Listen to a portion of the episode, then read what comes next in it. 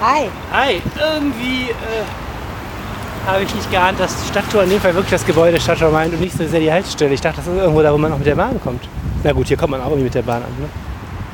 Ja, ist, aber du hast hier das Privileg, mit deinem E-Auto direkt neben den Dienstwagen der Staatskanzlei zu parken, habe ich schon gelernt. Ehrlich? Ist die nicht ausgezogen von hier? Achso, das ist ein Argument. aber da stehen noch Schilder, Dienstwagen Staatskanzlei.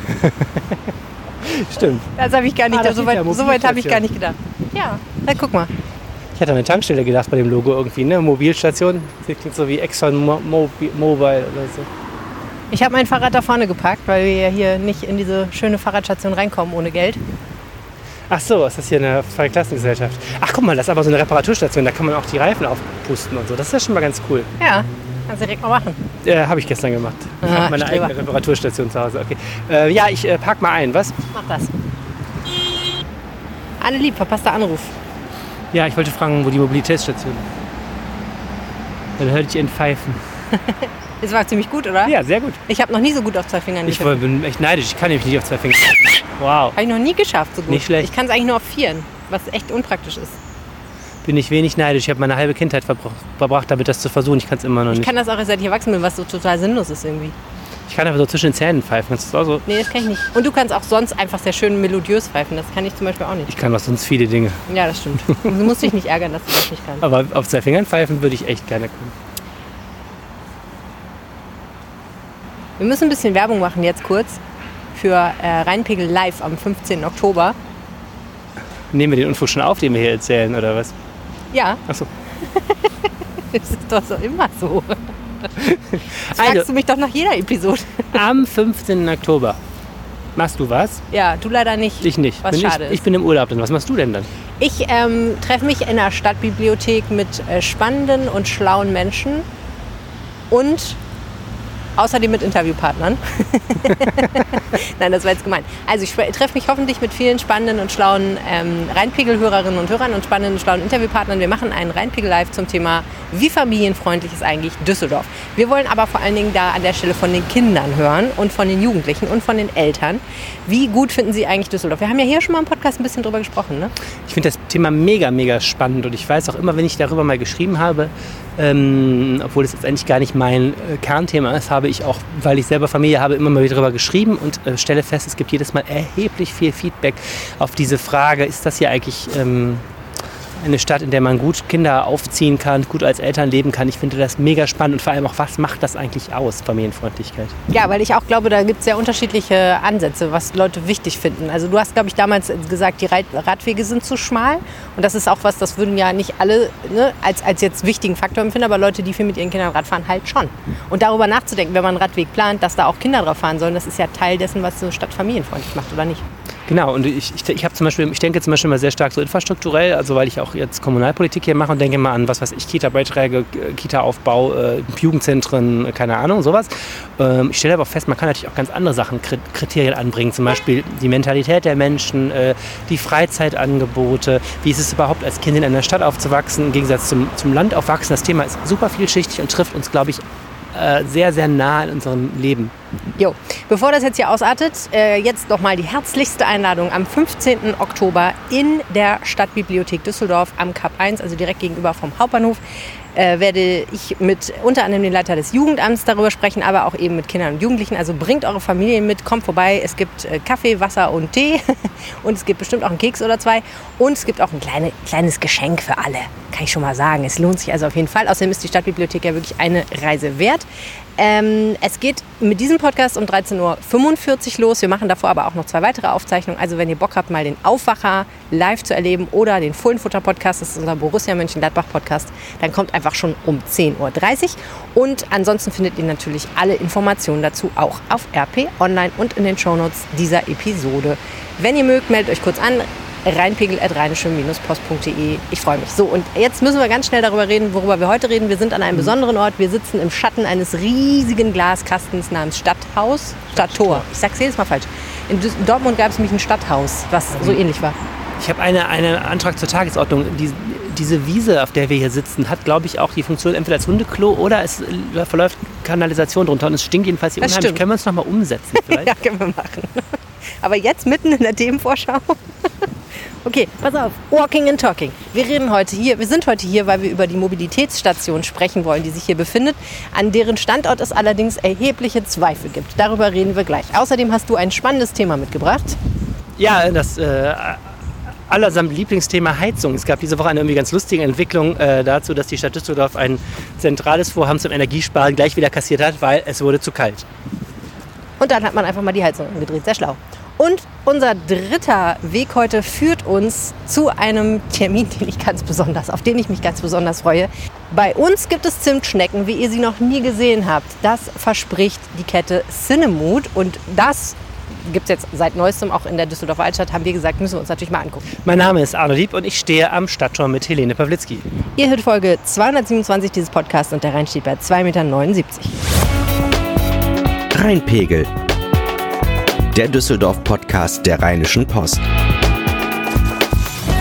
Herzlich willkommen im Rheinpegel-Podcast, dem Podcast, in dem ihr erfahrt, was in Düsseldorf wirklich wichtig ist. Mein Name ist Helene Pawlitzki, ich bin bei der RP verantwortlich für die Podcasts.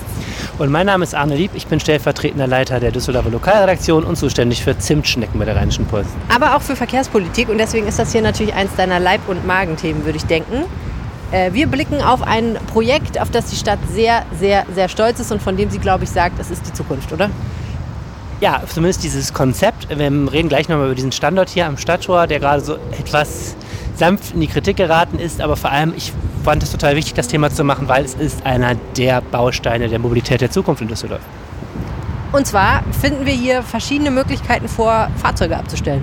Genau, also ähm, ihr seht ja nicht, was wir sehen. Also wir sehen eigentlich nur im Grunde erstmal einen großen Parkplatz. Der ist direkt hier am Fuße dieses Stadttors, ne, dieses Hochhauses neben dem Landtag, wo bis vor kurzem die Landes die Staatskanzlei drin saß und ich glaube immer noch einige Ministerien auch Sitz haben und diverse andere äh, Unternehmen auch einen, einen, Sitz haben. Und naja, es gibt hier also einen äh, Parkplatz mit einer E-Tankstelle. Da hinten ist so, eine, so ein Käfig, da steht Fahrradstation drauf, da sind Räder abgeschlossen drin.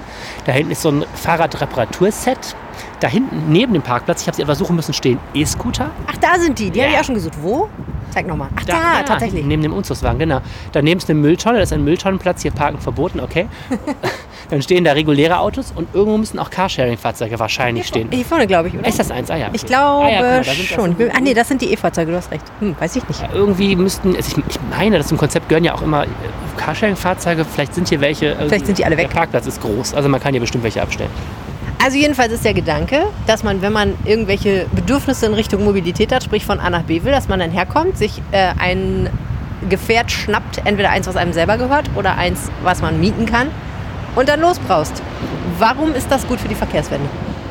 Äh, ja, wir haben eine Sache vergessen. Da vorne ist natürlich noch eine Rheinmann-Haltestelle. Ne? Die ist so, die ist, gehört, so zum, gehört so zum Stadtbild. Die ist eigentlich sehr zentral für die ganze Sache.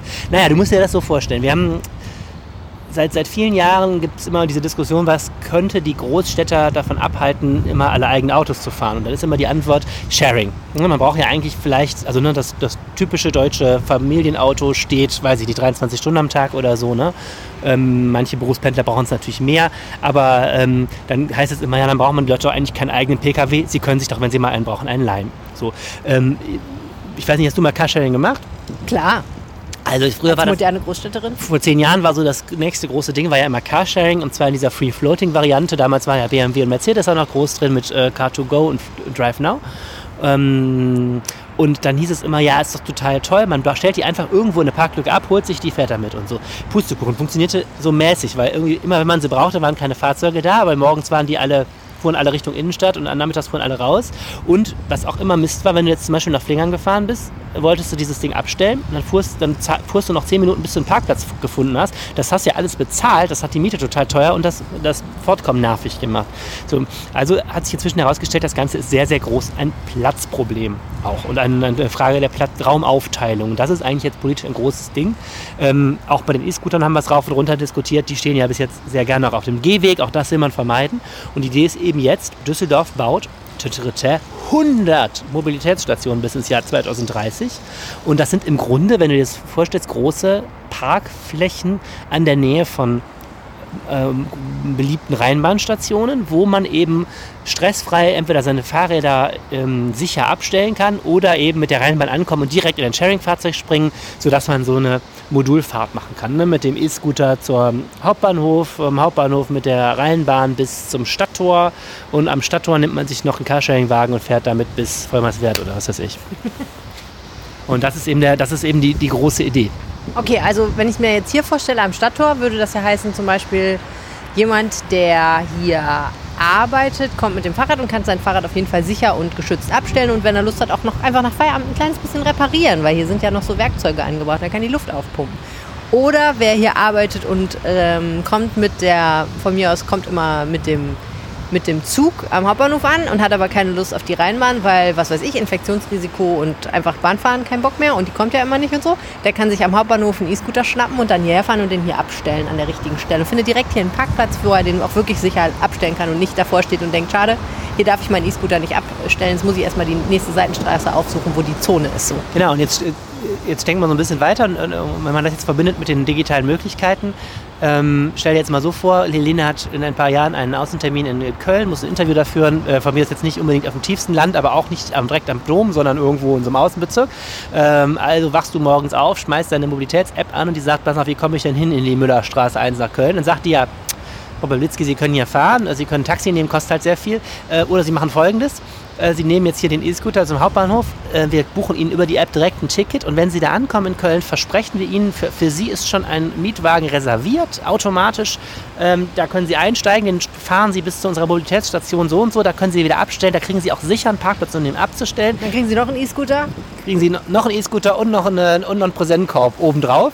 Aber nein, aber du. Ich wollte gerade fragen, wo ist eigentlich der, der, das Heißgetränk, das auf mich wartet? Ja, genau. Und das, dann kannst du ja eigentlich, im Grunde kannst du auch noch irgendwo ein Heißgetränk dir holen auf dem Weg. Was weiß ich, kann man ja alles in die App einbauen. Aber du hast halt diesen großen Vorteil, du hast eine Zuverlässigkeit in diesen Sharing-Fahrzeugen ähm, und du hast natürlich erheblich mehr Bequemlichkeit als, als wie jetzt. Helene steigt am Stadttor aus, guckt jetzt nochmal auf ihre, die App ihres äh, E-Scooter-Anbieters, ob vielleicht zufällig einer in der Nähe ist oder so. Ne? Ja, der größte Witz ist ja, dann suche ich den verdammten E-Scooter und den hat irgendjemand, und ich schwöre, das passiert wirklich, zumindest in Oberbilk, den in seinen Hausflur geräumt. warum auch immer, um ihn zu reservieren, weil das halt geht. Und dann stehst du da und denkst so, hier müsste eigentlich einer sein, hier ist aber nur eine Wand. Also ja, ähm, Mobilität im 21. Jahrhundert ungefähr so kompliziert wie alles und ich warte nur auf die, den Tag, wo ich, um mein eigenes Auto aufzuschließen, auch eine Zwei-Faktor-Authentifizierung benötige. Um noch einmal kurz den letzten Satz zum Hintergrund. Die Stadt Düsseldorf hat sich sogar eine eigene Tochter ein Tochterunternehmen, ein städtisches gegönnt dafür, das heißt Connected Mobility. Ähm, und das hat den Auftrag, jetzt hier diese 100 Stationen zu realisieren. Die aller, allererste ist die, wo wir hier stehen, am Stadttor. Jetzt ist auch eine eröffnet am, ich schmeiß die mal durcheinander, Friedensplätzchen ja, in ja. Friedrichstadt ist das noch, genau. ne? Die ist äh, ähm, Slash Unterbild, ja. Slash Unterbilk, die ist sehr heiß. Man will sich nämlich jetzt auf diesen Bereich erstmal fokussieren. Äh, Friedrichstadt, Unterbilk, ähm, Bilk. Mhm. Das soll also quasi das Modellquartier erstmal werden. Vielleicht auch, wenn man da ein bisschen mehr Platz hat und weil man eben jetzt versucht, lieber an einer Stelle, glaube ich, mal ein Paar zu bauen. Ähm, es dürften sich jetzt ja auch Bürgerinnen und Bürger von dort bei der Stadt melden als erste Mobilitätstester. Da läuft gerade sowas, wo ein paar Leute kriegen so ein Budget von der Stadt und dürfen mal ihre ähm, Erfahrungen im Alltag beschreiben, ob das wirklich ein Ersatz ist für verschiedene Lebenslagen von Kindern in die Kita kriegen bis äh, zum, zum, zum Job fahren, bis Freizeit und so. Und die sollen das einfach mal ausprobieren. Und so. Und die große Hoffnung ist natürlich dann, dass die Leute irgendwann sagen, hey, äh, hey, mein, mein, Auto brauche ich vielleicht nicht mehr. Und man kann das natürlich auch kombinieren mit unserem Thema von letzter Woche. Wenn die Parkgebühren mal erst ja so angehoben sind, dass Autofahren sowieso unbezahlbar ist, kommen die Leute vielleicht noch mehr auf den Trichter, dass sie sagen, ey, Mobilitätsstation, total toll. Carsharing lohnt sich. So, jetzt ist es ja so, egal wo du im Stadtbild eine Parkbank aufstellst, irgendwer kommt, beschwert sich, dass es da stinkt, ne Arne? Und in diesem Fall ist es so, dass ja. die Mobilitätsstationen auch bereits jetzt ähm, so leise Kritik hervorgerufen haben. Es haben sich tatsächlich Leserinnen bei der Rheinischen Post gemeldet, die gesagt haben, das mit den Mobilitätsstationen, Bombenidee, Freunde, super Sache, aber die Standorte, da müsst ihr wirklich nochmal drüber nachdenken, spezifisch diesen Standort hier am Stadttor und ein weiterer geplanter Standort am Horionsplatz, bei dem ich ehrlich gesagt offen gestanden erstmal googeln musste, wo der nochmal ist. Horion. Horion. Horion. Horion? Horion? Horion, Horion. Ich, ich, hatte, Horion. Ich hatte bei, bei, Griechisch, bei Griechisch war ich immer krank geschrieben. Ja, okay. Äh, Horion oder Horionsplatz? Horionplatz.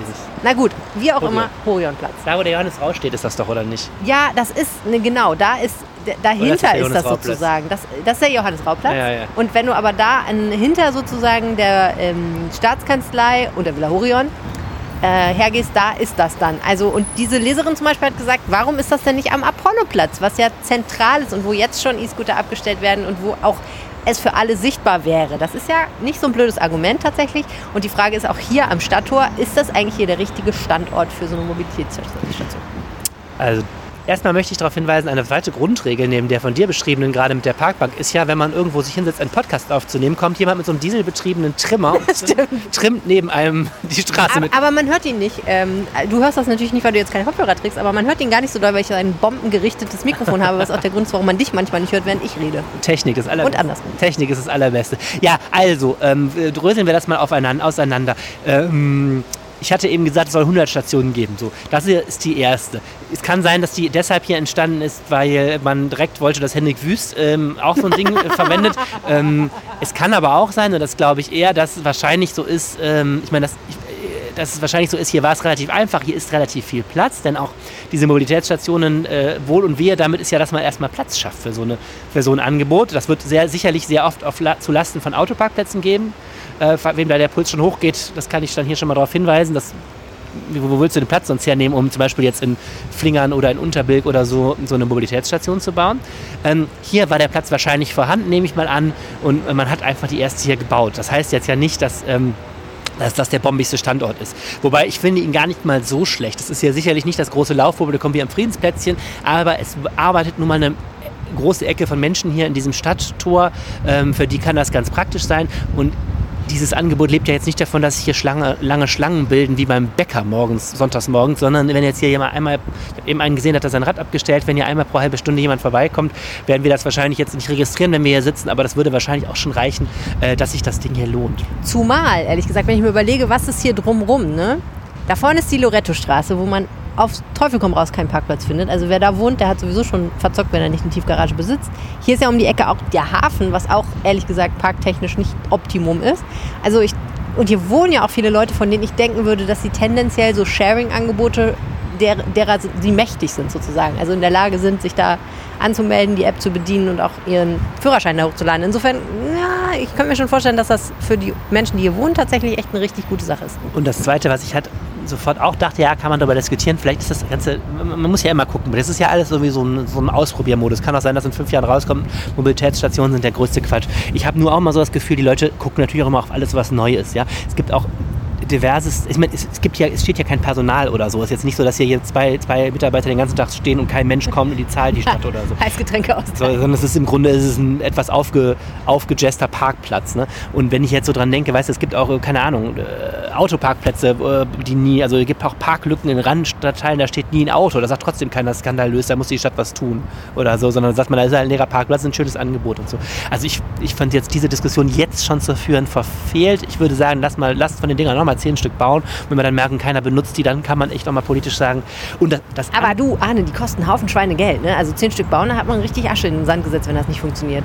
Es macht schon Sinn, sich darüber jetzt Gedanken zu machen, ob das der richtige Standort ist. Oder, also ich finde, ich sehe es auch wie du. Ich finde auch, sich hier hinzusetzen und zu sagen, hier kommt ja gar keiner jetzt um diese Uhrzeit, das ist halt auch nicht so die richtige Art und Weise, das rauszufinden. Die Stadt hat ja gesagt, wir sind eigentlich ganz zufrieden bislang mit der Nutzung. Aber also, man muss das schon überlegen, oder? Also ich bin ein bisschen müde von dieser Diskussion, weil ich immer finde, ähm, also ich bin ja auch selber Autofahrer und verschäme mich dessen nicht, äh, also unter anderem auch, aber auch äh, fahre auch sehr viel Rad und bin sehr offen für alles Mögliche, aber bin ja jetzt wirklich, versuche da nicht ideologisch unterwegs zu sein, aber es beißt sich so ein bisschen auch die Katze in den Schwanz. Du kannst nicht immer sagen, ah, die Leute, die wollen alle nur ihr eigenes Auto benutzen, alle Alternativen funktionieren nicht und dann äh, immer sagen, ja, wir können jetzt kein Geld investieren, um eine Infrastruktur für die Alternativen aufzubauen. Denn natürlich ist es so, wir wissen es doch auch, wenn, wenn ich, äh, wenn wir morgens äh, Kinder in die Kita, wir müssen zum Job und so weiter, äh, es hängt doch auch immer daran, dass das funktioniert. Ich, ich werde in meinem Alltag nicht hier anfangen, mit meiner App durch halb äh, den Osten der Stadt zu laufen, bis ich ein Carsharing-Fahrzeug finde, was mir dann noch einer vor der Nase wegschnappt. Ich werde das dann nutzen, wenn ich weiß, da steht eins an der Ecke, da kann ich mich darauf verlassen. Vielleicht kann ich das, wenn es ein wichtiger Termin ist, am Vorabend auch buchen. Und ich weiß auch, ich werde das Ding wieder los. So, und das kannst du so weit durchdeklinieren. Das beim öffentlichen Nahverkehr, bei den E-Scootern, beim Radverkehr, das ist ähnlich wie die Diskussion mit den Radwegen. Wenn ich weiß, gerade am Hauptbahnhof, ich bin gerade über die Graf-Adolf-Straße gefahren mit dem Fahrrad und hatte hinter mir den Hauch des Todes, da irgend so Lasterfahrer, der so wütend war, dass ich vor dem Rad gefahren bin, dass er dann über die nächste rote Ampel, glaube ich, zur Kompensation gefahren ist, wo ich auch dachte, also wenn du so Rad fährst, ja, dann nehme ich es jetzt dann auch fürs Auto. Ja. Das ist und so, und dann Das finde ich, äh, da muss man halt auch sagen, okay, dieses Konzept ist jetzt lange vorbereitet worden. Ich finde es erstmal auf den ersten Blick nicht falsch und die Stadt, ehrlich gesagt, jetzt das fatalistische Argument, die Stadt versenkt so viel Geld an komischen Stellen, also da kann man auch an der Stelle mal welches versenken. Selten feuriges Plädoyer So. von Arne Lieb. So, so ist das jetzt. Äh, ja, okay, finde ich alles valide äh, Argumente. Äh, du hast schon erwähnt, Friedensplätzchen, Kirchplatz ist auch so. eine wichtige äh, Ja. Standort, das finde ich auch sehr gut. Und jetzt die Diskussion mit dem Horionplatz. Die Anwohnerinnen und Anwohner des Horionplatzes haben sowieso den Kaffee gerade auf wegen dieser E-Scooter. Ich glaube, das hängt auch so ein bisschen damit zusammen und wegen der Autoposa und wegen der des Lärms der Kirmes, der darüber schwappt. Es gab ja eine ganze Menge von Dingen und wegen der, der, wegen der Kriminalität in der Altstadt und Karlstadt und so weiter. Da ist die Stimmungslage sowieso, glaube ich, geladen gerade. Ähm, ich kann, ob das jetzt der bessere Standort ist oder nicht, das müssen Menschen entscheiden, die da planerisch tätig sind. Und das Zweite ist, ich denke, es wird auch um die Frage gehen, ähm, welcher Grund und Boden für die Stadt leicht erreichbar ist. Man muss ja, wie gesagt, auch erstmal eine Fläche dafür finden und die sollte jetzt nicht unbedingt noch gekauft werden müssen, weil dann hat die Stadt für nichts anderes mehr Geld. Also wenn da irgendwie eine schöne städtische Fläche ist, dann wird die wahrscheinlich auch deshalb ausgewählt, selbst wenn vielleicht ähm, ne, und es müssen auch andere Nutzungen müssen ja auch noch da ähm, eine Rolle spielen. Es gibt ja auch noch eine, Sicherheit rund um den Landtag und dies und das. Ich glaube, diese Diskussion ähm, diese Diskussion muss man dann wirklich detailliert für jeden Standort führen, aber ich glaube, da ist so eine Nord-Backyard-Grundsatzdiskussion ist da nicht angebracht. Ich finde, diese Stationen sind, glaube ich, nicht besonders störend jetzt für die, für die Anwohnerschaft, wenn ich mir diese so angucke. Also da gibt es, glaube ich, nervigere Dinge, die bei einem in der Nähe entstehen können. Absolut. Gleich sprechen wir über die Frage, wieso es auf einmal doch warm ist in städtischen Gebäuden. Aber vorher machen wir ein bisschen Werbung. Ich muss sagen, ich liebe es ja, wenn man auf so komische kleine oder große Ecken der Geschichte stößt, von denen man absolut keine Ahnung hat. Und dann auf einmal macht sich so ein ganzes Universum auf und man lernt so eine ganz neue Welt kennen. Und an was denkst du da so konkret? Konkret denke ich da daran, dass ich gerade gelernt habe, dass es demnächst in Düsseldorf ein Symposium gibt zu einer Zeitschrift, die hieß Nova Generatia, die neue Generation. Und von der hatte ich natürlich noch nie was gehört, weil ich mich mit ukrainischer Geschichte überhaupt nicht auskenne. Aber die war in der Ukraine relativ wichtig. Hatten ukrainische Futuristen in der uns leider inzwischen bekannten Stadt Kharkiv, leider sage ich deswegen, weil sie uns wegen des Kriegs bekannt ist wahrscheinlich, gegründet. Ähm, gab es so 1927 bis 1931 und war deswegen irgendwie spannend, weil sie einerseits die Leute, die das machten, an, an Ende der bürgerlichen Kunst glaubten, total kommunistisch unterwegs waren, international orientiert, was auch nicht so häufig vorkam. Die durften auch ganz viel in den Westen reisen, hat, haben ganz viel für Austausch gesorgt. Und trotzdem wurden mehrere dieser Künstler zum Tode verurteilt und, wie ich gelernt habe, ist bis heute nicht so richtig erforscht, wie das kam. Aha. Wie kommst du jetzt auf dieses Thema? Ja, wie gesagt, weil dieses Symposium stattfindet äh, im Theater of Hopes and Expectations, diesem großen Kunstprojekt im Volksgarten, was sich mit der Ukraine auseinandersetzt. Und warum haben die sich äh, dieses Themas äh, angenommen? Weil, wie gesagt, das nicht so gut erforscht ist. In der Sowjetzeit wollte da sowieso keiner drüber reden. Und jetzt ist es so, dass die ganze Forschung in der Ukraine, das fand ich auch einen interessanten neuen Aspekt, die sich so mit der eigenen Geschichte befasst, natürlich vor einem ganz anderen Hintergrund stattfindet, weil Russland einen Angriffskrieg gegen die Ukraine führt. Und jetzt die Ukrainer sagen, unsere Kultur, unsere Geschichtsschreibung, es ist alles in Gefahr. Und deswegen natürlich diese Forschung nochmal ganz anders angespitzt ist. Und ja, da findet jetzt eben vor dem Hintergrund dieser Angst vor der Zerstörung des eigenen kulturellen Erbes ganz viel statt, unter anderem eben auch in Düsseldorf. Als gute Journalistin kannst du jetzt die W-Fragen alle beantworten. Wann findet es statt? Nächsten Samstag 13 bis 17 Uhr, also am 15. Oktober. Im Pavillon im Volksgarten, den ihr schon kennt, weil wir ihn hier sehr oft beschrieben haben und es sich lohnt, dort vorbeizugehen. Kostet nichts. Danach gibt es noch einen Film. Der Film heißt Slovo House. Es spielt auch in äh, Kharkiv. Es ist eine Dokumentation über ein Kunstprojekt, was damals die gesagt, besagten historischen Futuristen dort durchgeführt haben. Ja, und äh, wer übrigens dieses Wochenende Lust hat, da vorbeizuschauen, der kann sich eine Podiumsdiskussion anhören, die heißt The Labor of Witnessing. Und dort sprechen eine Künstlerin, eine Kunsthistorikerin und eine Medientheoretikerin äh, über die Arbeit, die es bedeutet, Zeugin eines Kriegs zu werden. Also ein schweres Thema, aber sicherlich sehr lohnenswert am Samstag um 15 Uhr im Theater of Hopes and Expectations. Alle Infos dazu und den Link schicken wir euch über die Shownotes nach Hause. Das ist ja eine der Fragen, die man inzwischen so smalltalkig gerne stellt. Hast du eigentlich schon die Heizung angemacht? Alle sagen dann immer nein. Ja, Lügen. Ich, ich sag ja, ich habe die Heizung schon angemacht, mir war einfach kalt. Ich bin schon darüber hinweg, ich habe sie gestern wieder ausgemacht, weil es auf einmal wieder so warm ist, dass ich sie gar nicht mehr brauche. Stimmt, ich habe dann auch auf einmal irgendwie wieder alle Fenster weit aufgemacht und gedacht, äh, ja, super, draußen ist es wieder wärmer als drin. Lass ich doch mal ein bisschen, bisschen warme Luft in meine kalten Wände. Ja, äh, das mit der Heizung, ähm, also wir haben ja alle gute Vorsätze gehabt, ne? Und so heizen für Putin auf keinen Fall, bla bla bla. Die Stadt Düsseldorf auch. Was war nochmal der Plan? Das ist ein bisschen lustig. Es gab ja, es gibt ja einen Krisenstab zur Energieversorgung und der hatte, hat getagt am 18.08. Wir erinnern uns mitten, es war noch schweinsheiß. und da war man offensichtlich ein bisschen zu äh, optimistisch und zu, zu tatenkräftig. Ähm, also das Thema ist natürlich alles andere als lustig. Man, die Städte haben sich ähm, über den Städtetag auch verpflichtet, 20% Energieeinsparung zu versuchen. Ähm, äh, Hintergrund, glaube ich, brauche ich nicht länger zu Bitte nicht. referieren. Ähm, so, und dann gibt es also ein Bündel von Maßnahmen und die Stadt Düsseldorf hat sich halt gesagt, so, wir gehen mit gutem Beispiel voran und verkürzen die Heizperiode und zwar pauschal. Wir fangen einfach erst am 1. November an zu heizen. Statt 1. Oktober. Statt 1. Oktober. Und umgekehrt genauso, wir fangen, wir hören auch einfach am 31. äh, März wieder auf, statt am 30. April. Ha. Und ich habe mich ehrlich gesagt die ganze Zeit gefragt, ob nicht die Leute, die da arbeiten und in diesen kalten Büros sitzen müssen den ganzen langen Oktober lang, ob die nicht auf dem Baum waren deswegen. Scheinbar nicht.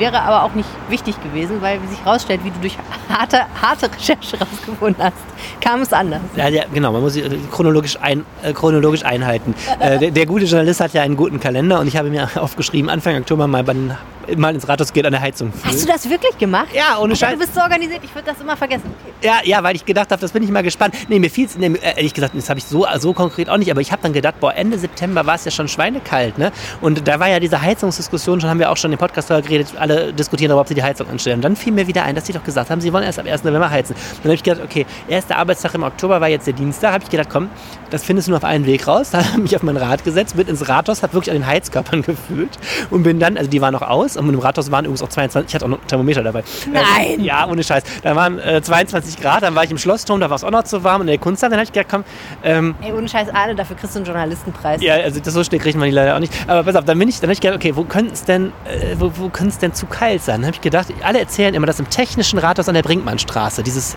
wahnsinnig hässliche 70er Jahre teilweise jetzt abgerissen wird. Das, das, ähm, ich war da mal bei einem, bei, einem, bei einem Termin oben im Amt und da, das war im Hochsommer und da waren wirklich da oben gefühlte 48 Grad und die sagten, ja, ja, wir haben äh, eigentlich immer Außentemperatur hier drin oder jeweils verstärkt. Ne? Und dann habe ich gedacht, komm, guckst du da mal nach, bin da einfach reingelaufen, habe im Eingang an die Heizkörper gefühlt und die bollerten total. Es war wirklich knallheiß. Dann war ich noch, dann bin ich noch ins Impfzentrum, die hatten die Heizung an und dann war ich noch im Dienstleistungszentrum hier am Hauptbahnhof, die hatten auch die Heizung. Dann habe ich gedacht, wie komisch, ne? Und dann habe ich den Fehler gemacht, äh, der Stadt Düsseldorf eine Expressanfrage zu stellen, gesagt zu sagen, hört mal Freunde, ihr habt doch die Heizung an, ihr wolltet doch gar nicht. ähm, anstatt das einfach aufzuschreiben. Das war jetzt ehrlich gesagt mein Fehler. Ähm, und dann kriegte ich eine Antwort zurück, ja, ich, wir bitten um Verständnis, wir können Ihnen heute diese schwierige Presseanfrage leider nicht beantworten. Und am nächsten Morgen schickt die Stadt Düsseldorf, ohne nochmal mit mir zu kontaktieren, eine Pressemitteilung. Äh, wir teilen hiermit mit, wir haben die Heizung. Ey, sorry, aber das ist natürlich wirklich eine absolute Oberfrechheit, weil erstens, das ist ja eigentlich nicht deine Schuld, dass du sie gefragt hast, sondern gute journalistische Praxis, dass man auch mal hört, was die Seite zu sagen hat, über die man berichtet. Und zweitens, dass sie dann einfach nicht deine Anfrage beantworten, sondern in der Zeit, die sie gebraucht hätten, um dir eine Mail zu schreiben, eine Presseanfrage, eine Pressemitteilung raushauen. Das ist ja wirklich eigentlich wirklich eine richtige Frechheit. Ja, und vor allem das, das Zweite, was da dran halt schon für mich ganz lehrreich ist, es ist jetzt alles andere als großer investigativer Journalismus, aber ähm, es zeigt auch mal wieder, ne, hätte man nicht mal nachgefragt, hätten die das stillschweigen, was die ja, die haben das ja, haben das ja groß angekündigt. Die Stadt Düsseldorf äh, Vorreiter, damit Privathaushalte nachziehen, hier, wir zeigen einfach mal, es geht und so, und haben stillschweigend einfach die Heizung dann doch angedreht. So, und ähm, naja, Hintergrund ist, dass, was die Stadt dann sagt, und das kann ich ja auch verstehen. Es war offensichtlich vorschnell. Ähm, die haben natürlich auch eine gewisse rechtliche Pflicht gegenüber ihren Mitarbeitern. Und ähm, es wird natürlich sehr schnell in so Büroräumen sehr kalt. Und das ist auch rechtlich so eine Frage, darf man die Leute da leiden lassen? Es war jetzt überraschend kalt. Der ganze Gasverbrauch in Deutschland ist ja leider höher als letztes Jahr sogar, weil es eben kälter war die letzten Wochen. Und klar, da muss man sich halt die Frage stellen, ist es überhaupt sinnvoll, das jahreszeitlich zu machen? Ähm, so was jetzt ja immer noch ist. Natürlich, es gibt ja diese bundesweite Vorgabe, an die sich auch alle halten, die besagt 19 Grad, also geringer zu heizen, ähm, also auf geringere Höchsttemperaturen zu heizen, aber eben nicht so pauschal zu sagen, wir lassen die Heizung aus. Es war vielleicht auch einfach eine Sache, die lässt sich nicht realisieren. Kann denn jetzt noch dieses Ziel von 20 Prozent eingehalten werden trotzdem?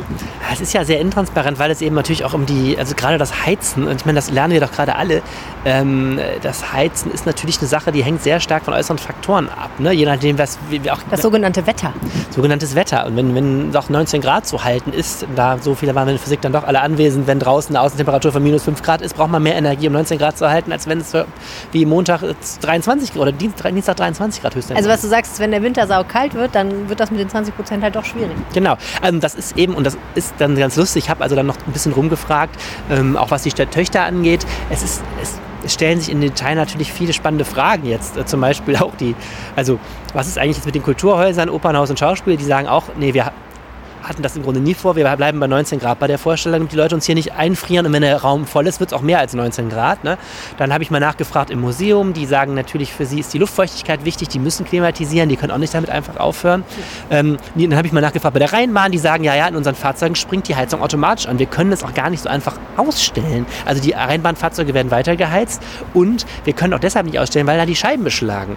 Äh, und so. Also es ist einfach so, du kannst an dieses Heizen jetzt nicht pauschal, Freunde, wir lassen es jetzt einfach. Das, das geht nicht. Sondern die Vorsätze sind natürlich da, ähm, diese 19 Grad einzuhalten, also sowohl als Höchst- als auch als Mindesttemperatur. Und da muss man jetzt einfach gucken.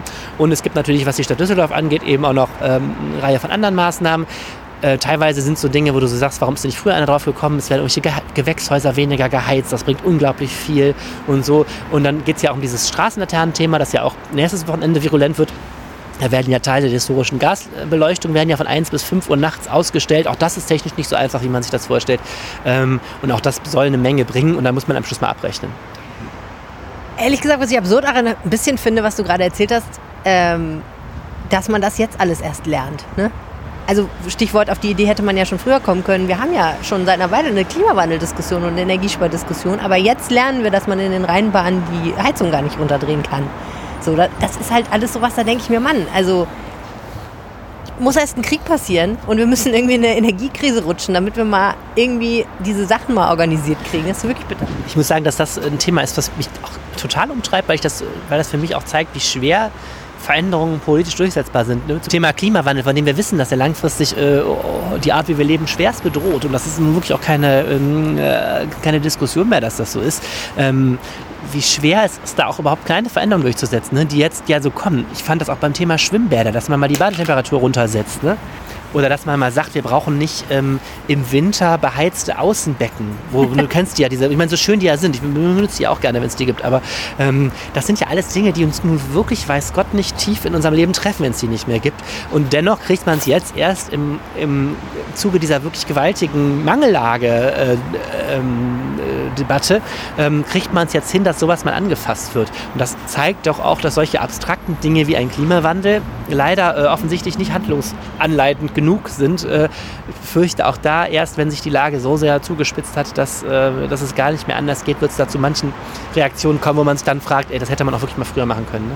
Ich will es jetzt auch nicht noch weiterführen und philosophisch werden, aber was du gerade gesagt hast, finde ich total spannend, weil ähm, klar bedroht ein nicht vorhandenes beheiztes Außenbecken in einem Spaßbad nicht unser Leben, aber es sind diese in Anführungsstrichen kleinen Dinge, die man, die Gewohnheiten eigentlich, dass man davon ausgeht, dass bestimmte Dinge einfach vorhanden sind und dass wir bestimmten Konsum pflegen können, die ja das ausmachen, wie wir leben. Und ich glaube schon, dass es den Leuten, und ich schließe mich überhaupt nicht aus, extrem wehtut, wenn es überall bröselt und wenn man überall merkt, diese ganzen Sachen kann es nicht mehr geben, die können wir so nicht mehr machen.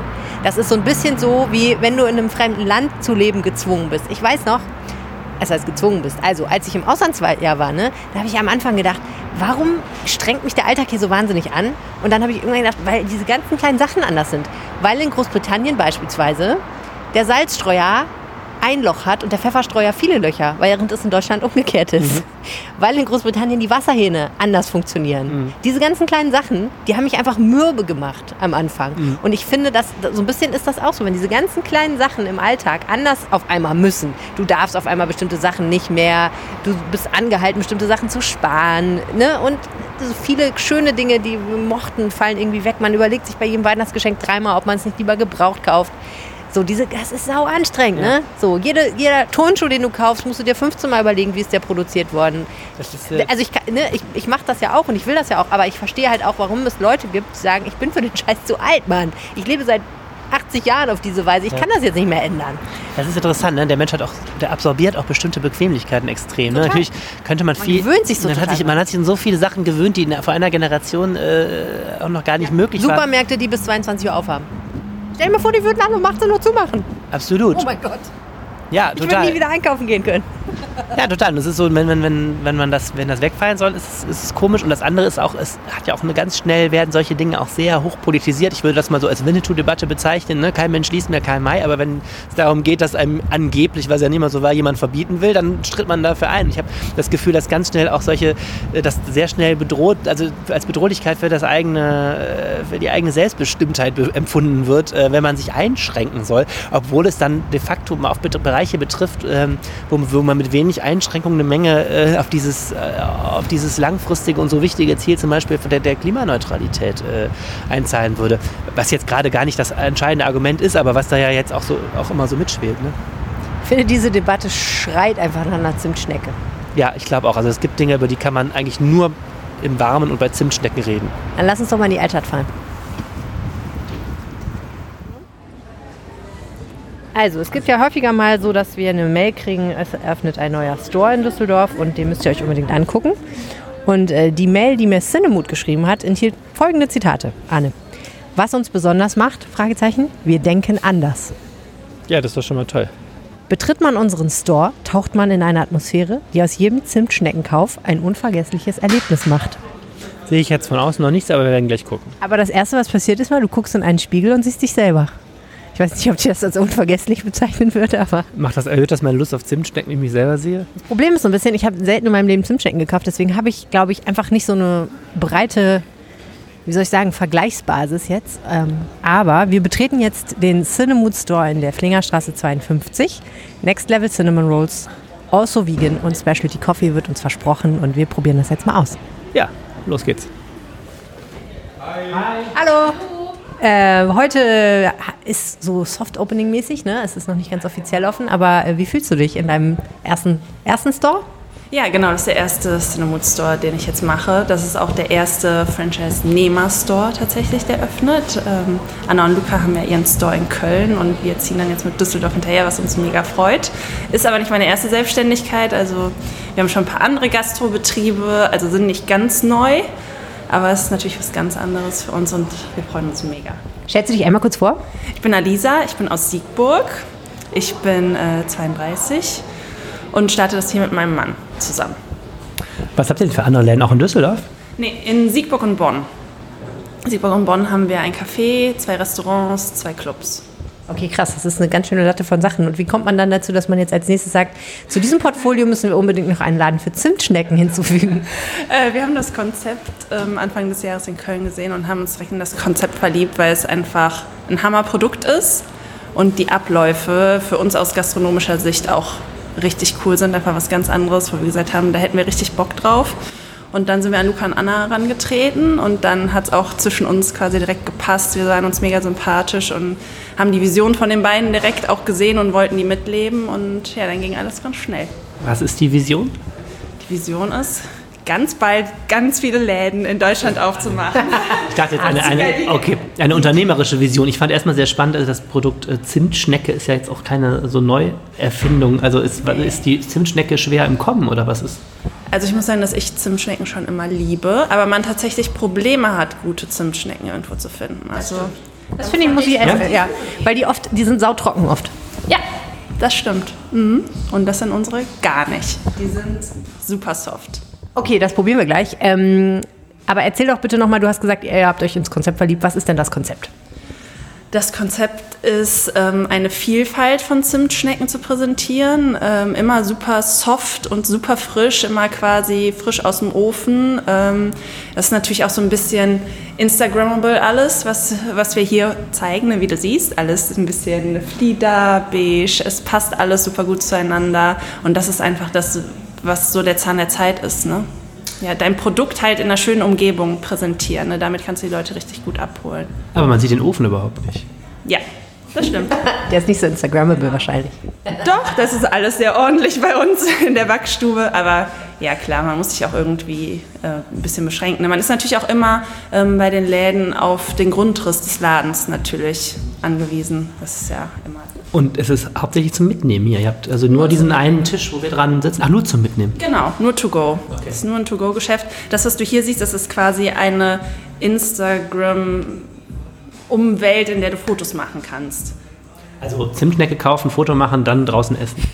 Quasi mit nach Hause nehmen, es dir gemütlich machen. Okay, dürfen wir trotzdem hier mal eine Zimtschnecke essen? Ja, sehr gerne. Super. Wir haben hier einmal Cookie Duff und einmal Blueberry. Und jetzt würde ich noch einmal kurz gehen und noch mehr holen. Oh nein, oh mein Gott. Eine Rückfrage, die wir vergessen haben zu stellen, ist, isst man das mit Besteck? Sonst braucht man auf jeden Fall definitiv irgendwie braucht man Du hast doch schon gehört, dass man es eigentlich gar nicht hier essen darf. Ja, das muss man erst mal essen. Ich finde ohne Hände. Ohne Hände.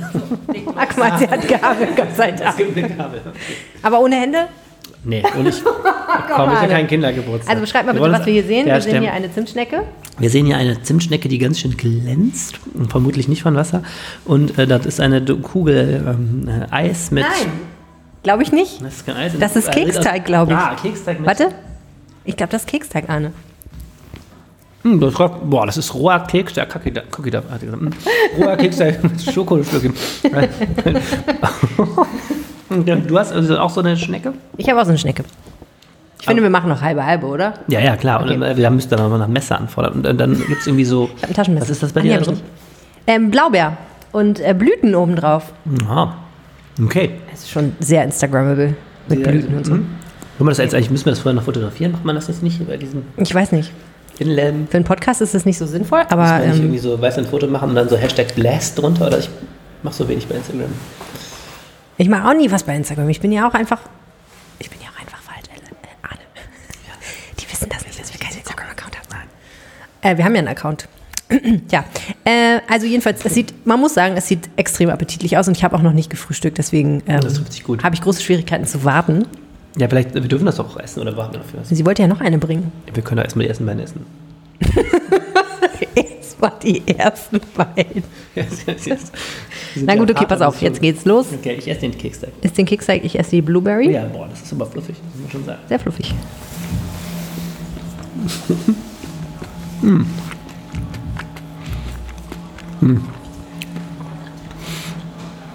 Mach was. Also diese, Ich mache schon die Classic Roll. Ah, siehst du, wir hätten, deswegen hätten wir warten sollen. Wir hätten mit der Classic Roll anfangen müssen. Jetzt haben wir doch den Vergleich versaut. das kriegen wir doch hin. Kann man doch andersrum vergleichen. Das schneiden wir einfach um. Okay, also sag mal was. Sag mal, du hast ja noch gar nichts von der Zimtschnecke gegessen. Dir ist schon klar, dass das nicht gute Manieren sind, dass man den Keksteig da runter isst und dann. Das ist wie wenn man von der Pizza den Rand liegen lässt. Eigentlich zum Schluss. Ist die Frage, was ist das Beste? Also ich sage jetzt mal was zu dieser Blaubeerzimtschnecke. Sie ist sehr lecker. Sie schmeckt nicht so doll nach Zimt. Ist da trotzdem Zimt dran? Ah, das ist eine Zimtschnecke ohne Zimt. Blowing my mind. Aber sie schmeckt sehr schön nach Blaubeer. Also nach einer hochqualitativen, qualitativ hochwertigen Blaubeermarmelade. Finde ich gut. Und die Blaubeere ist da ja auch drin in den Swirls. Was sagst du zum Thema Cookie Go? Cook Cookie Dough. Also in meiner Zimtschnecke ist Zimt. Da lege ich mich mal fest. Und ähm, ja, lecker. Die ist sehr lecker. Und das andere ist dieser rohe Keksteig, den man ja irgendwie immer in dem Ben Jerry's Eis, glaube ich, auch hat. Ne? Darf ich das hier sagen? Ja. Den finde ich ja immer so ein bisschen gewöhnungsbedürftig, aber äh, ja, doch, ist lecker. Es ist alles sehr süß. Tauschen? Ja, gerne. Okay, Achtung. Jetzt kommt der Test aufs Exempel. Ich esse das jetzt aber zusammen mit dem. Sehr, das finde ich super. Schmeckt ehrlich gesagt ein bisschen, wie soll ich sagen? Nach Weihnachten wahrscheinlich, weil man Weihnachten Du hast jetzt gerade recht, ich habe jetzt ja den Gegen. Dein, Entschuldigung. dein ist ein bisschen, ähm, ja, dein ist ein bisschen weniger süß da mit dem, mit dem Blabber. Du hast recht, die ist richtig weihnachtlich, ne? Die ist sehr fruity. Und diese, ja, ich glaube, das liegt daran, dass man Weihnachten immer rohen Keks, Keksteig isst. Hm, stimmt. Aber mehr so auf dem Weg zum Ziel, ne? Ja. Aber ich, mu- ich glaube, ich finde die besser mit dem rohen Keksteig. Besser finde ich nicht, anders. Mm. Ich probiere jetzt mal diese Classic. Aber was ist, was wirklich ist, ist relativ fluffig. Es ist sehr Also fluffig und sehr nicht, moist. In der Hefe liegt, aber irgendwas ist, macht sie fluffig. Naja, es macht schon einen Unterschied, wenn die frisch aus dem Ofen kommen. Sehr gut. Die ist wirklich sehr gut. Also ganz ohne Witz. So wie ich manchmal einfach auf einen, einfach nur einen Donut mit Zucker stehe. ist das ähm, auch eine sehr gute Zimtschnecke ohne alles. Müssen vielleicht dazu sagen, dass das ja nicht bezahlte Werbung ist, ne? Meinst du, stimmt das denn? Nein, wir werden gerade in Zimtschnecken bezahlt. Mm. okay, Moment. Dankeschön. Dankeschön. Zucker? Nie wieder. An Zucker bin ich versorgt, Leute, genau. Also, wir können, glaube ich, sagen, dass uns diese Produkte überzeugen als Expertinnen und Experten fürs äh, Vollfressen mit leckeren, süßen Sachen. Mm.